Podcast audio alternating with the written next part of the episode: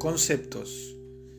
Si bien la definición de democracia puede ser interpretada de variados modos, hay consenso académico, al menos en Occidente, en que es un régimen político que tiene un conjunto de reglas y procedimientos que determinan cómo se accede y cómo se ejerce el poder una vez que éste se posee.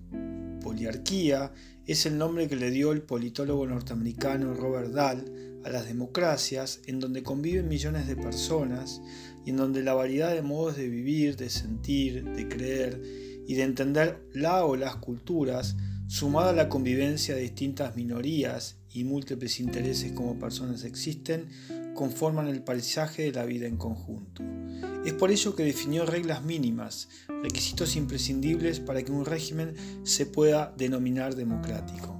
Las reglas que estableció y que se consideran parte del consenso en torno al sistema del que hablamos son las siguientes.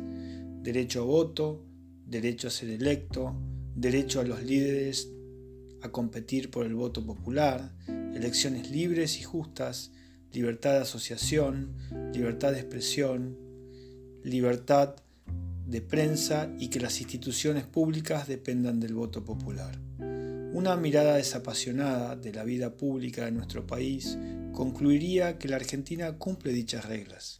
No hay duda de ello. Sostener lo contrario es confundir subjetividad y opinión con objetividad, objetividad y vida concreta, fáctica de las instituciones. Luego, claro, están nuestras visiones en torno a cómo hacer más perfectible y más sustantiva esa vida democrática, qué mejorar, qué profundizar positivamente de ella y qué descartar, sobre todo los rasgos autoritarios que conforman nuestro modo de hacer política desde los comienzos y antes de nuestra vida independiente.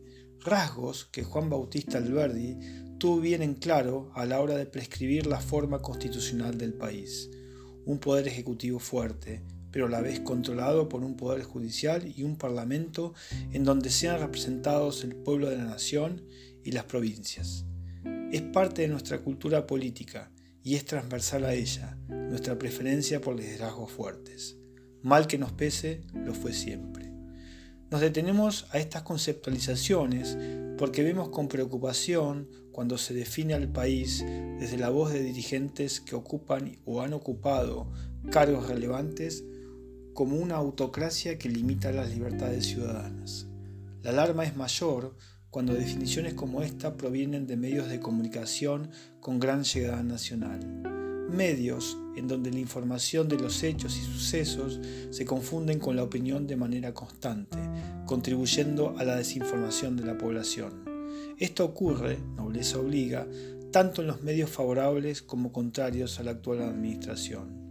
La crítica a los gobiernos debe ser severa, constante, un contralor institucional imprescindible desde la prensa y la oposición, pero no debe partir de presupuestos falsos, que no se sostienen en ningún análisis serio desde el punto de vista argumental y real. El daño que esto le hace a la vida democrática argentina es muy grande y ese debería ser el límite de cualquier innecesaria crítica. La vida pública nacional requiere dirigentes y medios de comunicación con responsabilidad institucional, y esto supone someterse a las reglas que los constituyentes establecieron en 1853 y en las sucesivas reformas que le siguieron a ese año seminal. Reglas que establecieron un régimen como el que vivimos, plural y democrático, con imperfecciones, deudas, rasgos autoritarios y vacilaciones, pero poliarquía al fin. No se trata de ser condescendientes ni ingenuos, tampoco cínicos ni falaces.